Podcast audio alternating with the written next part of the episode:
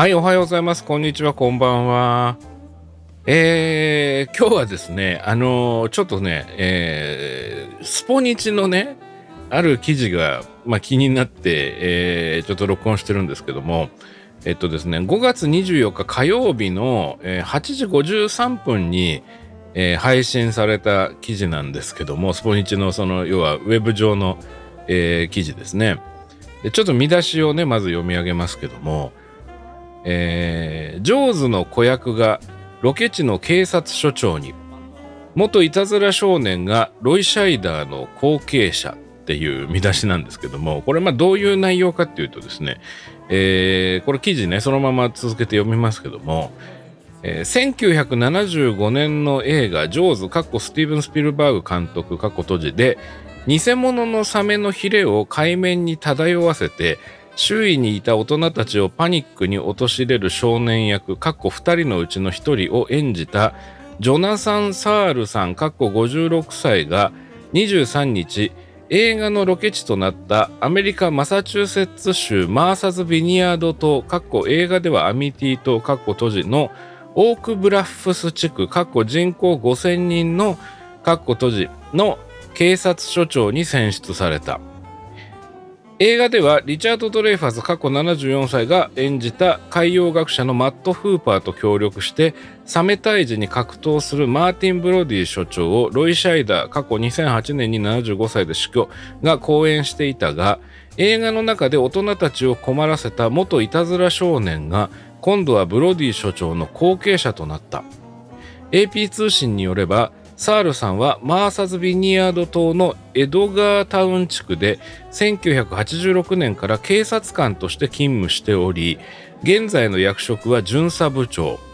父ジョージさんもエドガータウンの警察署長を1981年から95年まで務めており親子2代でアミティ島のロイ・シャイダーとなった。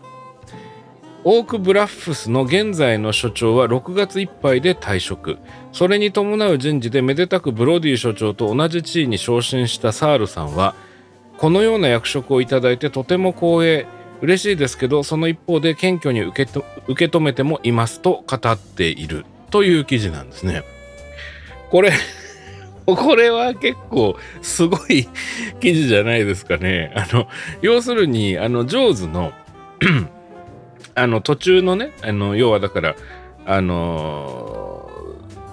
海開きをまあ無理やりしちゃってでもうどんどんどんどん観光客が来ちゃってですねあのそれこそあのコメンタリー風特集の時にもコメントした部分ですけども要するにそのアミティ島のパイっていうものをまあ明らかにオーバーしてるであろう観光客がまあどんどん来ちゃうとそのフェリーとかまああとロールスロイスとか出てきてたと思うんですけどでそんな中そのフーパーとブロディがまあ一生懸命その警備隊みたいなのを引き連れてですねその海の監視をまあしてるという流れであの原作のピーター・ベンチリーがテレビレポーターで出てきたあのくだりですよね。でその途中でその、まあ、発泡スチロールかなんかで作ったサメの背びれであのまあ海がパニックになると。で、そのいたずらをやった少年2人っていうのがいて、で、2人がこうガボッと水面から顔を出したら、もう周りからもうライフル突きつけられてたと、その警備隊のボートで。で、それビビっちゃって、右にいた子供が、あの、この子が言ったんだ、この子が無理にややろうと誘ったんだ、みたいな感じで、僕は悪くないみたいなことを言うシーンありましたよね。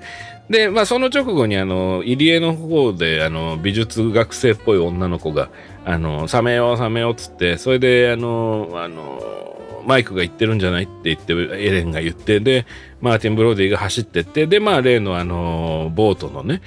ボーイスカウトの赤いボートの、えーまあ、要するに翻訳だと、その、まあ、吹き替えの、最初の吹き替えだと、その、あのいい人じゃなくて、その、すごくこう、なんていうのかな、あの、剣のある人に、まあ、吹き替えで変えられてるっつってた、まあ、あの流れになっていく、その間にあった、その子供二人のやりとりですね。で、あの子供二人の、あのーどっちなのかなと思ったんですよ、このジョナサン・サールさん。で、そのジョナサン・サールさんが、その警察官の格好で写ってる写真がこの記事に載ってて、で、この顔を見て、それで、あの、ジョーズの子役ので、あの、画像検索をしたところ、あの二人の、あの、この子がやろうって言ったんだっていうセリフがある方の子じゃなくて、そのやろうって言ったんだって言われている方の困った顔している子がですね、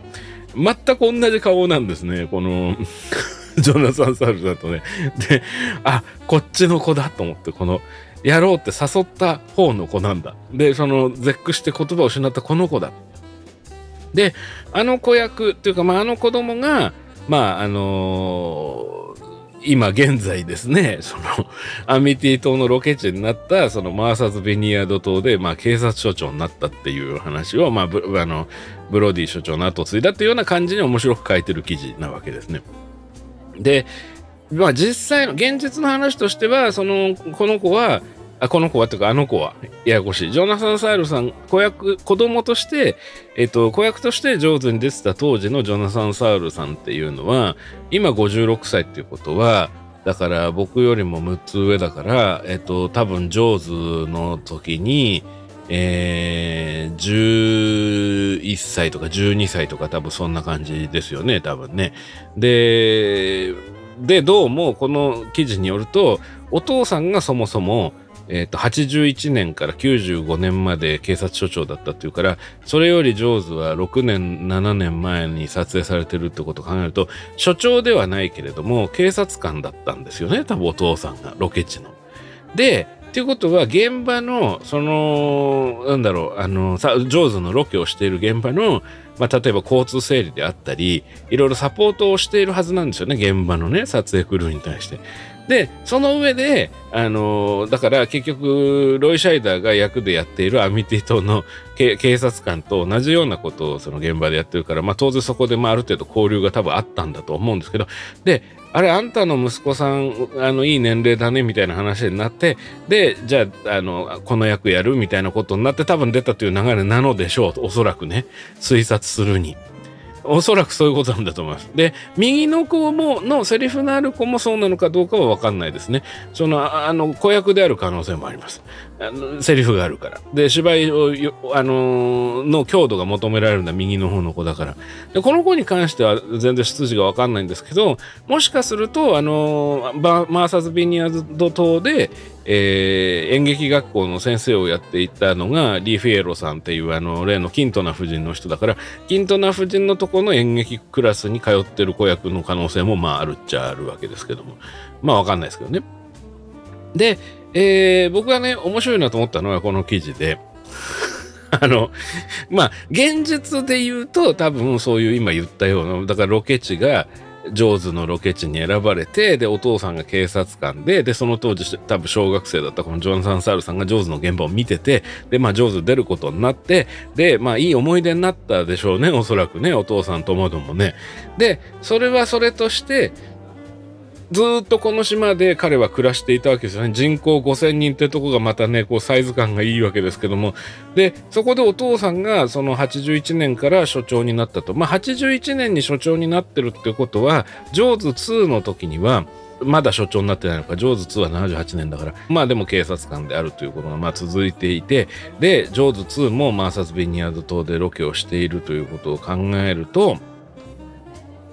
上頭痛の現場も見てる可能性もあるわけですよね。そうですよね、当然ね。で、でね、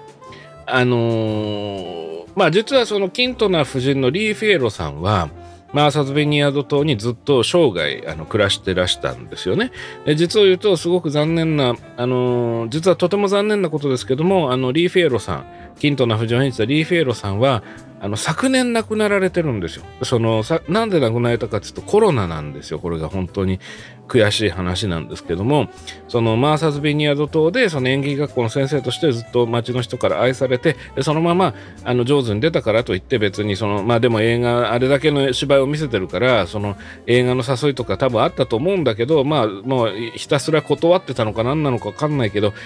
ずっと出ないでいたんだけどジョーズ4には出てるわけですね。その均等な夫人の役で再びね、これもまた感動的なんですけども、で、その上でずっと、あの、リー・フェーロさんは、マーサス・ベニアウトで暮らしていて、で、晩年は、その、地元の、その、老人ホームに、あの、要するに介護施設に、で暮らしてたと。で、まあ、ただそこでコロナが発生してしまい、で、彼女は非常に残念ながら去年コロナで亡くなられてしまったと。いうのがあるわけですね。で、そういった経緯も、この、あの、ジョナサン・サールさんは絶対知ってるはずなんですよね。あの、上手絡みで。で、このジョナサン・サールさんが、警察に入ったっていうのはもうはるか前なわけですよね。何しろお父さんが81年か95年まで警あの警察署長を務めてたってことなんでで、ジョナサン・サールさんはどこかのタイミングで警察官になったっていうことなんでしょうね。うん、でそれでその、まあ、今回人事でその本来の所長が6月いっぱいで退職するということで彼が所長に昇格したと、まあ、ただ人口5000人という、まあ、非常にこうアミティの設定と同じような、まあ、こじんまりとした土地であるっていうことですね。でね僕があのー、ちょっとね面白いというか、あのー、興味を持ったのはこの記事を書いた人っていうのはジョーズ4を見てないんだと思うんですよ。そうなんですよね。で、ジョーズ4を見てないから、多分、まあ見てんのかもしれないけど、少なくとも一般のこの記事を読む多くの人はジョーズ4を見てないであろうから、わかりやすく話としては、ジョーズのブロディ所長の後を継いで、子役があのアミティの所長になったよと、アミティの元になったバンサーズ・ビニヤード島の所長になったよっていう、まあ記事なんですけど、僕は、あの、ジョーズ4を踏まえて読んじゃうんですよね、この記事をね。そのジョーズ4のまで続いてきた、そのアミティ島の物語を踏まえてちょっとこれを記事を読んでしまったので、ちょっと妄想が膨らみまくってしまったというかですね、あの、これ彼、このジョナサン・サールさんね、が演じていたあの子役、まあややこしいんだけど、まあレイヤーが今2つあってややこしいんだけど、その、あの子供ね、その要するに怒られたと、サメのふりして怒られちゃったと。で、挙句にその友達に、この子に誘われたんだって言われて、まあ立つせない状態になっちゃった。で、あれはきっとあの後、あの、ボーイスカウトの先生がやられちゃって、で、まあもう大パニックになりましたね。あの、で、まあ要するにブロディとはクイントとフーパーと一緒に船出してしまうから視点がそっち行っちゃうけど、残された方のアミティ島の人たちっていうのは、まあ、その、もう、もうすっかり意気消沈で海開きも中止になったでしょうから、あのもう大変なことになってたと思うんですよね。あの、ジョーズ2の時にはもう回復してましたけど。で、それもあるってことを考えると、多分この彼は、まあ学校でもすごくこう、なんだろうな、こう、お前あの、発泡スチロールのあれやったのお前だろっつって、ものすごく居心地の悪い、あの、子供時代を過ごしただろうなと思うんですよ。ややこしい。これ映画の中の話ですよ。役の話ね。ジョナサン・サルさんじゃなくて、ジョナサン・サルさんがやってた役ね。で、あのー、まあ、まあ、過ごしにくい少年時代を過ごしただろうなと思うわけですね。で、僕としては、その上でちょっと気になっているのは、まあ、ジョーズの1でブロディがそのクイントとそのフーパーと一緒に行ってまあサメを倒しましたとでクイントは死んだんだってあの村であのこの漁村というかねそのアミティでは知らない人はいないあの恐ろしいあのなんていうかなこうヤヒな感じのする凄腕の漁師であるクイントが死んだんだってでその前にはガードナーも死んでると。ね、ガードナーはもうアミティでは有名な漁師である。ガードナーが死んでる。ね。で、えー、で、さらにクイントも死んだと。で、あの気弱で穏やかな所長がサメを倒したんだってってことになって、まあ多分ブロディ所長はまあ英雄になったでしょうね。ジョーズ2までの間にね。まあ2で1回あの地に落ちるわけですけど。で、ってなった時に、ジョーズ2の時っていうのは78年ですよね、あれはね。だからジョーズ2の時に、そのマイクがですね、そのブロディの息子の長男のマイクが、もうなんかイケイケ、イケメンな高校生になってて、で、それこそそのキース・ゴードンとかあの辺のメンバーと一緒にですね、あのドナ・ウィルクスとかね、その辺のメンバーと一緒に、まあ、リア充としてそのボート遊びに興じてですね、あのー、まあ、大変な目に遭いますね、ジョーズの後半で。で、あそこにいないわけですよね。年齢的にはこのジョナサン・サールさんが演じていたあの役っていうのは、おそらくほぼマイクと同級生と言っても過言ではないぐらいの年齢ですよね。あの、次男の砂場で遊んでたショーンよりはもう上だから。で、で、だけど、あのマ、マイクたちがそのボート遊びをしているあのリア充メンバーいっぱい映ってましたけど、あそこに多分いないんですよね。あのー まあこれは別に単純に映画の都合でいないんだけど、僕の妄想上手のアミティ島の世界の時間軸としてはいてもおかしくないんだけど、まあいないと。で、もしかしたらなんだけど、海に近づくの嫌になっちゃってたんじゃないかなって思ってて。あの、マイク、よく考えるとマイクは、お前、一番最初にサメを一番身近で見た、あの、目撃者だろうって僕は思うんだけど、あの、何しろ目の前でボーイスカウトの先生が食い違られるのを見て、で、自分のすぐ横を通っていくサメも見て、で、失神し、入院し、で、アイスクリームは何がいいって言って、あの、コーヒーって言って、まあ、あの、滝田版だとイチゴっていう流れありましたけど、あの経験を積んでいたにもかかわらず、ジョーズ2の時に率先して海に出て行ってボートに乗れるリア充になってるっていうことは、まあ、どんだけポジティブなんだっていうね、マイクって思うけど、でもそれは何しろ彼の父親であるマーティン・ブロディがサメを倒して英雄になったんだということで、完全に自分の中で、あのサメの恐怖っていうものを払拭したと、あの乗り越えたというのが多分あったんでしょうと。思うんですよ。で、一方で、あのリア充メンバーの中に、あの、えっ、ー、と、ジョナサン・サールさんが演じていたあの子供二人の左側の子がいないということは、僕は右側の子は実はいたんじゃないかと思ってるんだけど。あの、調子いいからね、あの右の子は。だから、お前、お前さてはジョーズ2のガチャガチャしたの若いメンバーの一人のあいつがお前だろみたいにね、思うようなキャラもいるっちゃいるんだけど。で、その、左側にいたあの子は、あれ以来、その自分のその後ろめたさみたいなのもあったり、あるいはなんか周りからあの指さされたりなんかして、あのマイクのお父さんはサメを倒したのよと、それに引き換えお前と来たらみたいな風に言われてたんじゃないかなみたいな。で、まあだんだんだんだんそのアミティ島の中での居場所っていうのもないまんま、でもそのアミティ島を出るっていう選択もないみたいな人生をもし彼が送っていたんだとするならば、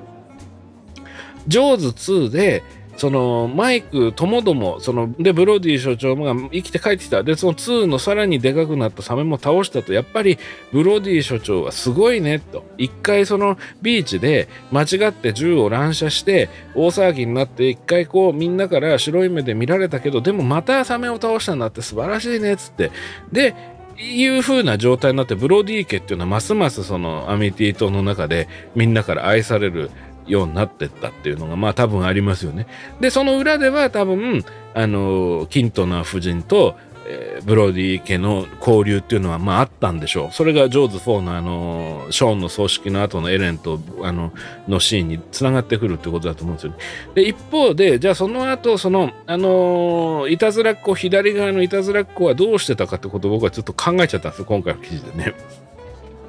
で、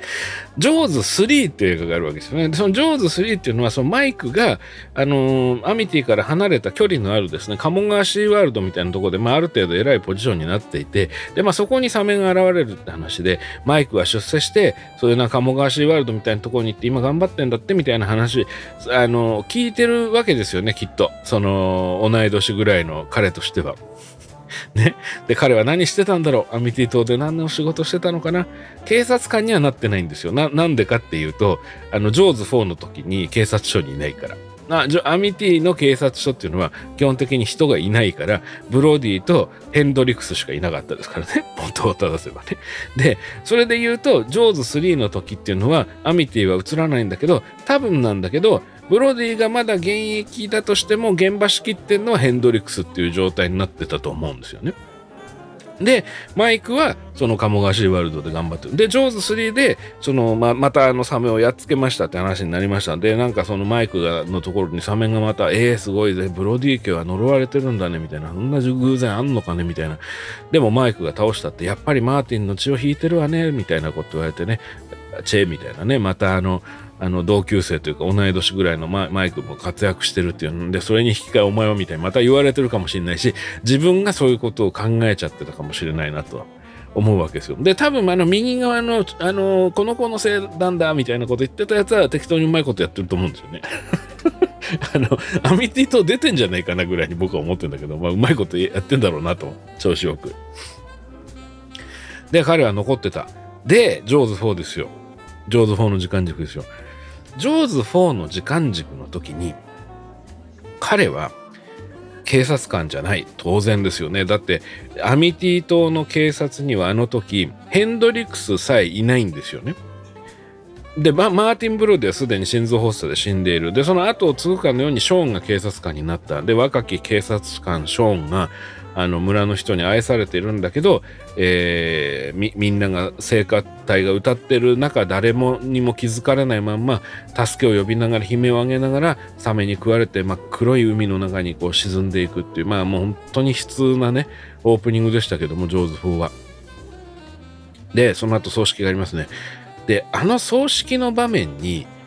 いたのかいなかったのかってことが気になってんでしょうね僕としてはもうこのこれ今さっきからずっと言ってるのは妄想ですからねあのね 妄想ですよスポニチの記事を読んであ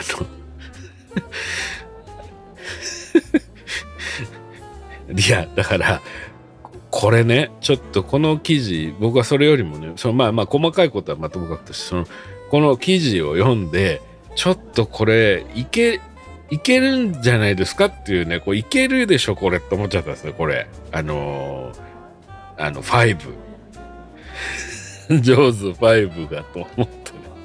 で、勝手に、この頭の中でね、その、アミティの、アミティ、架空のアミティ島の時間軸みたいな。のとこのジョナサン・サールさんの現実のマーサズ・ビニヤード島のマーサズ・ビニヤード島の時間軸がこうちょっとねこうぐちゃぐちゃになりながらねこうちょっと頭の中盛り上がってきちゃってね、ま、ちょっとその話しようかなと思ってるんですけどでジョーズ4のねでそのあの葬式のところにたくさん人来てました。そらやっぱりブロディー家自体が愛されてるしあのショーンがすごくいい子だったんでしょう。そのいい子にそのまま育ってあの健やかに育ってみんなに愛されていたのでしょう。葬式はたくさんの人が来てました。でも僕なんかあそこの輪に入れなかった人なんじゃないかなと思ってんですよ。あの発泡スチロール背びれ少年左側。の男の子で彼がその、あれ87年でしょ、ジョーズ4はね。ジョーズ87って代で公開したぐらいなんで、87年の段階ですよね。87年の段階ということは、多分、えー、ショーンよりちょっと上だから、まあどうなんだ？えっ、ー、と、ジョーズの時に11歳だとして、まあ25、6ってとこですよね、多分ね。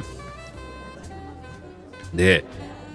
彼はその時に当然アミティ島にきっと住んでたんだと思うんですよ。で、そのアミティ島に住んで、まあ何の仕事したのかわかんない。わかんないけれども、島からは出られない。で、えっと、ようやく自分がいたずらしたことはみんな忘れてくれてた。なんだけども、で、自分ももう忘れてた。で、まあ、それなりに楽しくというか、まあ、ななんか生活してたんでしょうね。その、あの、どっか就職したのか、バイトなのかわかんないけど。で、そんな中、あのー、もう同期のね同級生的な年齢のマイクはあのー、あっち行ってるわけですよね、あのー、カリブの方に行ってるわけですよね。でまあ出世してるわけですよ。学者になっててね。で一方ショーンですよね。弟分的な年齢のショーンが警察署長になってるっていう。でそのショーンが食われたとサメに。ってなった時に久しぶりに彼の中であのサメの発泡スチロール事件がやっぱよぎったんじゃないかなと思うんですよ。もう忘れてたのに。もう、だからエレンがジョーズ4の中でうちはサメに呪われてるって言うけど、言ってましたけど、でも、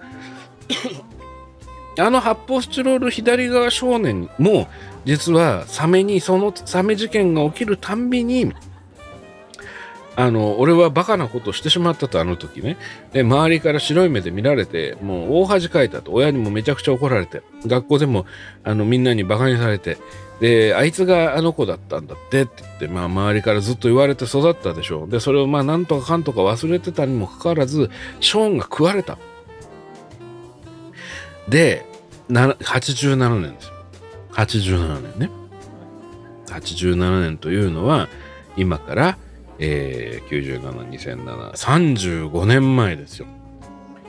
ね、35年前ですよね。ってことをね、考えた時に、あのー、僕は、あの、発泡スチロール少年は、その時初めて、警察官になろうと思ったんじゃないかなっていうね。つまり、ジョーズ4が87年に制作された、まあ撮影されたのは86年でしょう。で、制作された、あの時に、ショーンの葬式を遠目に見ていた発泡スチロール少年が、アミティ島の警察官が不在になった。まあこれはもちろん臨時でどっか大きな島とか、あの、土地からあの臨時の警察官が多分来て、アミティ島のその警察署を立て直すっていう流れが多分あったはずなんですよ。もうその、ブロディ家の血筋っていうのはもうここで途絶えてしまったわけだから、警察官としてのブロディ家は。で、僕そこで、新しい警察官をアミティ警察は募集したはずだと思うんですよ。で、そこに彼が行ったんじゃないかなっていうね、その あの87年とか88年の段階で、このジョナサン・サールさんが演じていたあの発泡スチロールで上手騒ぎを起こしたあの左側の少年は、アミティ島の警察官に応募したんじゃないかなっていうふうにね、ちょっと思ったんですよ。今回の記事読んで。だから、その彼が、その88年、87年と88年で30年ぐらいかかったけども、今、所長になったっていうことじゃないのっていうふうに僕はこのスポニチの記事を読んで思って これはやばいと。これはちょっと、これは盛り上がる話になってきましたよ。で、こうなると、今や、あの、完全に平和になっていて、で、もうアミティ島の今の若い子たちなんかは、その上手騒ぎを多分知らないんですよ。だって、最後が87年でしょ ?87 年、え、あの、だ上手87、上手4でしょ？だから、一番最後が、そのもうすでに30、35年前でしょ？一番最後35年前。で、この時にショーンがサメに食われたってことはあったけど、でもそれ以外のサメ騒動は起きてないんですよね、アミティ島って。なんでかっていうと、そのショーンを食べたサメっていうのは、エレンを追ってバハマに行ってるからですよね。そうなんですよ。だって、エレンを倒すためにエレンがバハマにその遊びに行ったと息子のマイクに誘われてマイクとその奥さんと孫がいるから誘われてバハマに行ったでそのそのバハマに行ったエレンを追いかけていったわけですよねあのサメは。ってことはでそのサメは最終的にエレンが倒してるわけだからアミティ島にはもうそれ以来サメがいなかいないわけですよねこの35年間。ねってことなんですよ。ここに来てあのあの発泡スチロールサメの背びれ事件を起こしたあの子供が所長になりましたと。いよいよアミティ島の。これはもう、もうね、あのー、次のサメいつ来るの今でしょっていう話じゃないですかね、これって僕は思ってて。これはもうね、ジョーズ5はもうできたも同然だと。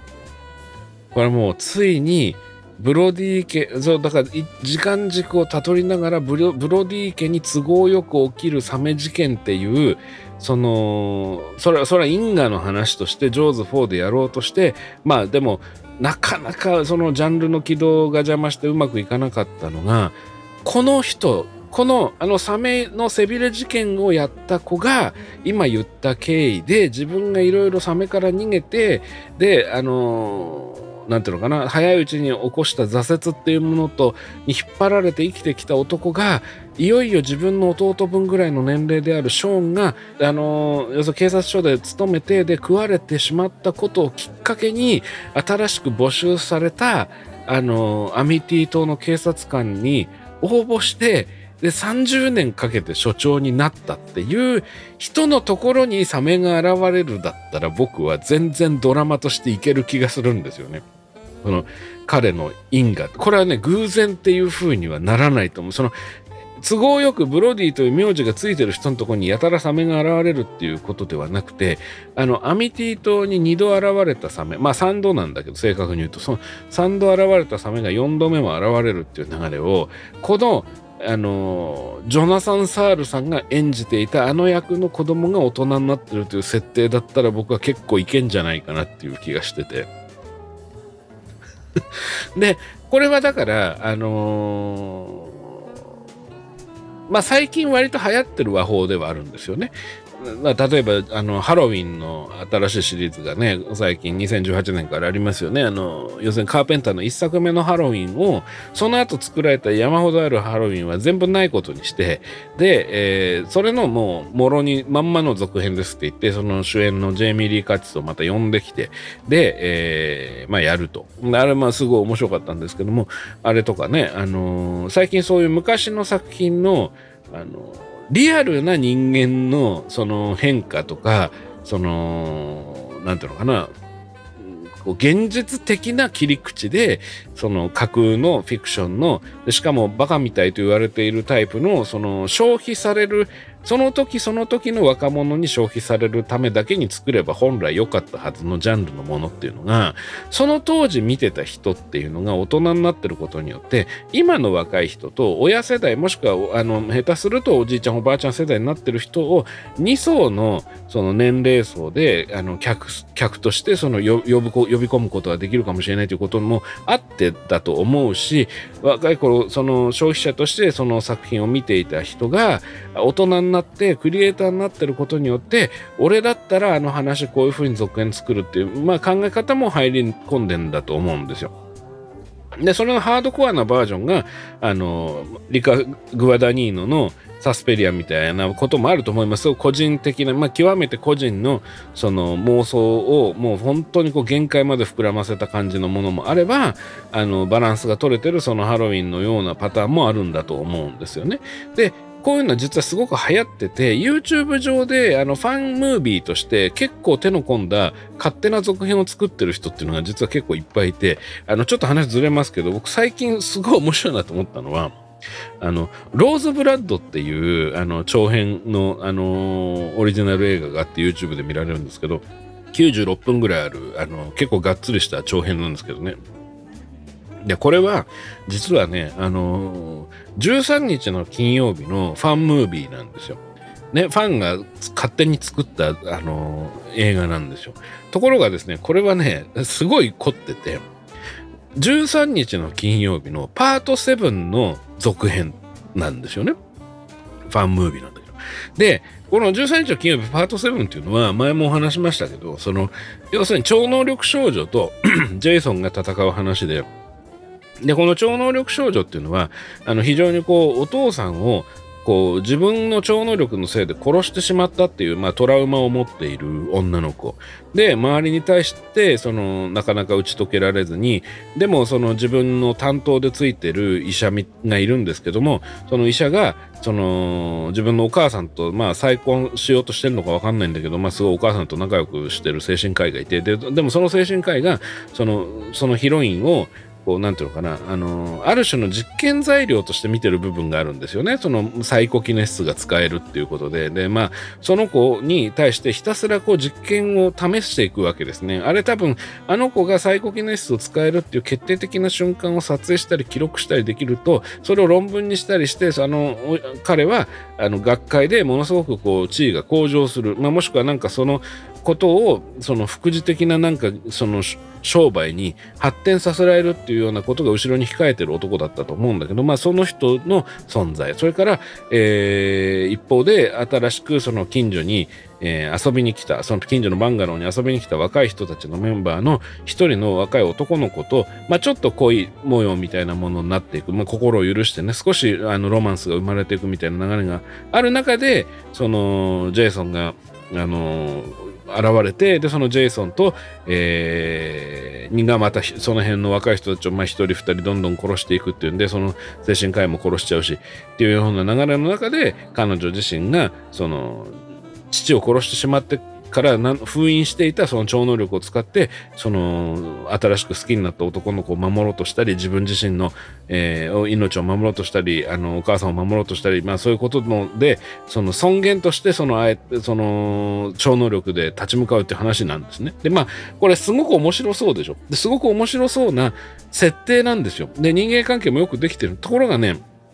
作劇があんまりうまくいってないんですよね。でこれはねほんと気の毒なんだけど13日の金曜日っていう映画が持ってるその構造的な問題であんまりこううまくいってないっていうのがまあ大きいと思います。脚本家の能力っていうよりあのうーん企画に対して素直な構造が組めなかったっていうのがまあ一番大きいと思うんですよ。ででもあの今言ったよう今言った話でなんかあそれ面白そうと思った人いっぱいいると思うんですけどつまりねあの俺だったらこうするのになみたいなものがあの浮かびやすい映画ではあったんですよ。13日の金曜日パート7っていうのは。もっと面白くなったろみたいな。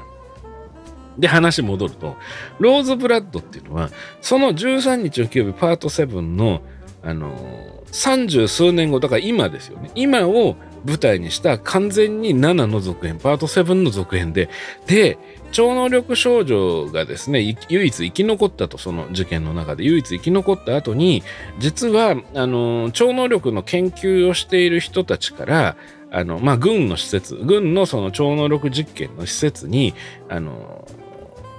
かくまわれたというか要するに治療というふうな形ででも実は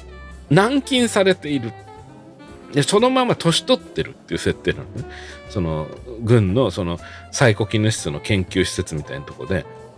うまくすれば軍用兵器として転用できるんじゃないかっていうような目論見みもあったりする中で、まあ、ずっと彼女が実験されたまんまもうもうすごいこう心がもうぐっちゃぐちゃになってる。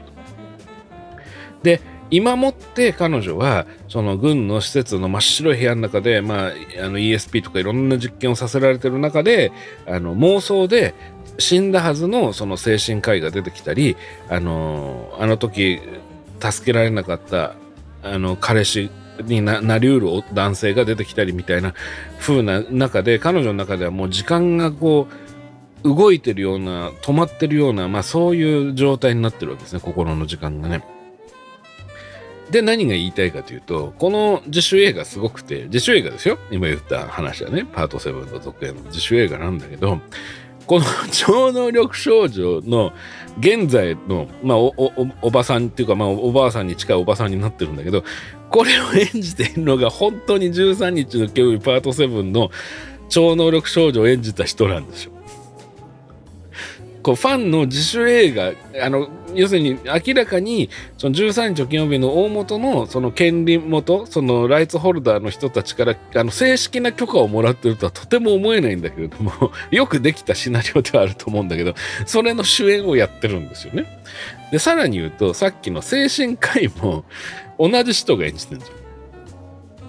三十何年経ってるけど。さらにその元彼っていうか元彼じゃないんだな。そのパート7で親しくなったあのボーイフレンド的なる男性も同じ人が演じてる。んですよこれすごいんですよね。そのオリジナルの映画のうんだから13歳直球パート7のメインキャスト3人をあの捕まえてきてるわけですよ。その YouTube にアップする自主映画の主演キャスト主要キャストとして。これは気合がすごいぞっていう。で、その、あと説得力ですよね。やっぱ、あの、どうしてもあなたに出てほしい。で、その、それで本の出来がいいから出てくれたんでしょうね。で、その映画自体は、オープニングとエンディングで、その現在の、その、超能力少女のね、現在の姿っていうので、まあ、それやって、間は、その当時、セブンの続き、パートセブンの後何があったのか、このあの軍用施設で何があったのかみたいな風に時間をポンって戻して、えー、描いていく。で、ここはまあキャストが変わるわけです。まあこのキャストもすごく魅力的なキャストなんだけど。で、まあ、めちゃくちゃ面白いと、このローズ・ブラッド。ね、あもう機会があるあればぜひ機会があればっていうか皆さんあの YouTube でローズブラッドで検索すると出てくると思うんで これはちょっとよくできてますよ本当に。あの映像がちょっと若干ねそのすごくビデオっぽいルックであのちょっとチープっていうかね絵面がねもったいないなと思うんですよ。あれもうちょっとシネマ的なねシネルックで撮ってればもうあの手間のかけ方あと芝居のあの充実それから特殊メイクの技量も高いんで、もっと、もっとこうクオリティが高く見えたろうなと思うんだけど、まあなんか考えがあって、ああいうビデオっぽいルックにしてんだと思うんですけどね。でまあまあ、とにかくよくできた映画でしたよ。自主映画でしたよ。ローズ・ブラッドはね。でね、その、それで言うと、この話戻りますけど、今回のそのスポニチのですね、この、ジョナサン・サールさんね、これ これ誰かやってくんねえかなっていう、その向こうの、あの、ファンムービー作る人が。この、ジョナサン・サールさんに、いや、今警察署長だから、ロケし放題ですよ、これ多分。あの、このマーサーズ・ベニヤード島のオーク・ブラプス地区のロケは、この人が仕切ってくれるはずなんですよ、警察署長だから それで、多分、助手とかがいるんですよ。だから、現実のヘンドリックスみたいなのがいるはずだから、その、彼らがその警察を仕切ってる間に、ぜひですね、このファンムービーで、あの、こう、ジョーズ1の時のあの子が、今言ったような流れからショーンも殺されたっていうことでやっと彼は自分がサメと向き合う決心ができてアミティで募集された警察署に警察官として入ってで現在署長になりましたっていうのをあの当時の回想シーンをユニバーサルのジョーズの回想シーンを使い 回想シーンをじゃないで回想シーンとしてあの場面を使いながらうわ同じ顔してるっていうこのジョナサン・サールさんを主演にですね。あの、ジョーズ5をね、ちょっとファンムービーで誰か作ってくんねえかなっていうね、えー気がしております。で、このジョナサン・サールさんは多分56歳だから今もう奥さんもいて子供もいてっていうことかもしれないので、ってことを考えるとその子供っていうのがもう上手事件なんか全然知らないしみたいなね、お父さん何言ってんのみたいな、まあそういう状態になってると思うんで、ここにまたあのレイヤーが2つ作られるので、ここでまあドラマが構築しやすくなるだろうなという、えー、気がしますね。これは。で、今だったら、あの多分もうロボットのサメ作るんじゃなくて CG でやるっていうことになると思うんですけどね。あのまあでもこれファンムービーだったらそんなことやるあどっちが安いのか。あでも CG の方が全然安いか。でも下手するとあれみたいになるな。あの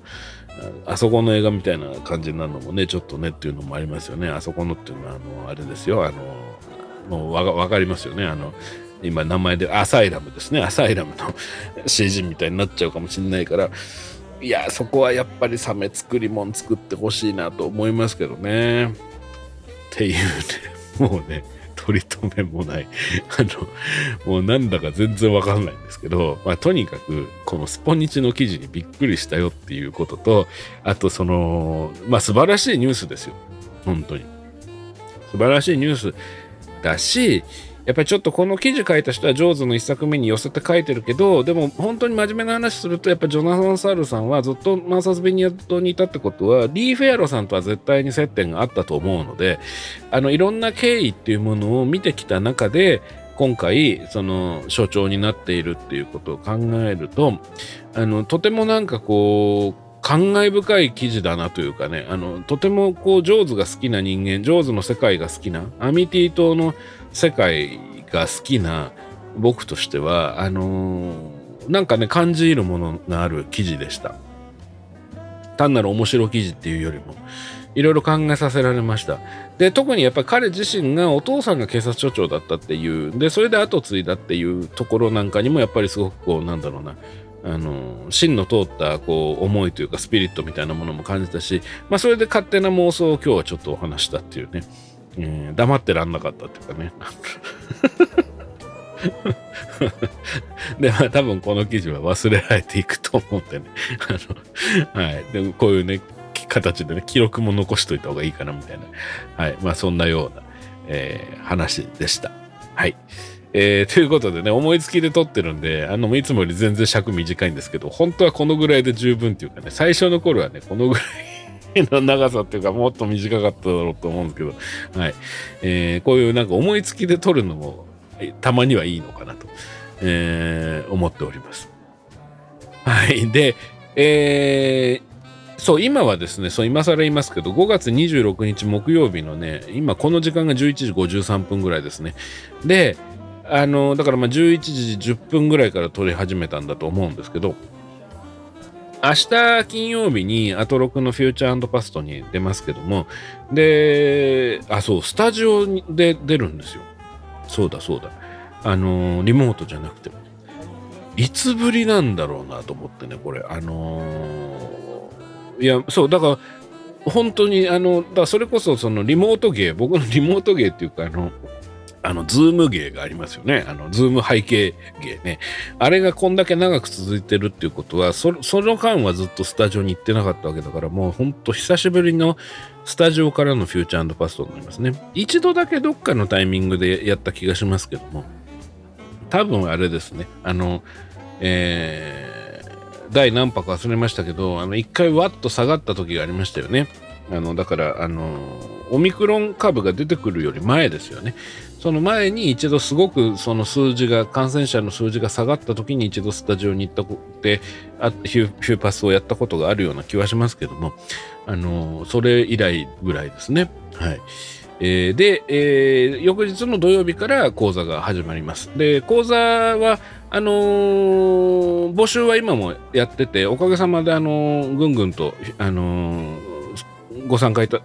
していただくというか、その登録していただいた方の数がぐんぐん伸びている感じですけども、まだね、あのちょっと、なんでしょう、えー、募集というか、こう、参加できる人数確保できているので、えっ、ー、と、もしまだね、登録されてない方は、えっ、ー、と、まあ、なるべくちょっとお急ぎで入れていただいた方がいいかもしれません。そろそろちょっと急いでいただいた方がいいかもしれないですね。はい。まあ、当日の、その前日ギリギリとかでも全然大丈夫なんだとは思うんですけど、あの、まあ、デジタルでね、処理するものなんで、あの、ギリギリでも大丈夫なんだとは思うんですけど、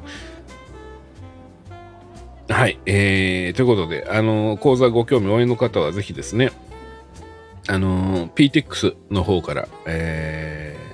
登録、手続きしていただければと思います。で、PTX の方に行き方がわからないという方はですね、えー、Twitter で新書館クリエイターズラジオで検索していただくか、まあ、あと単純にそのスクリプトドクターの脚本教室のあの Twitter アカウントがありますのでね、あの、まあ、もうご存知だと思いますけども、この番組をお聞きの方はね、あの僕が管理してんじゃなくて、新書館の吉野さんが管理してくださってるアカウントですけども、で、スペースやるときは僕はそこから入りますけど、僕は普段そのツイッターのアカウントは全く触ってないし、あの、ってことなんですが、えー、まあ、えー、そこのを検索していただいて、まあ、そこに、あのーこの講座に貼られたリンクみたいな PTX のリンクが多分貼られてると思うので、まあ、そこから飛んでいただくというのもでもいいかなと、はい、というふうに思っております。はい、ということで、えー、今日はですね、あの、とりあえず、あの、ジョーズの子役がロケッチャの警察署長に、元いたずら少年がロイ・シャイダーの後継者っていうスポニチの記事が、えー、びっくりしたということで、えー、突発的に録音して喋ってみました。それではスクリプトドクターの作劇ラジオ次回もお楽しみに。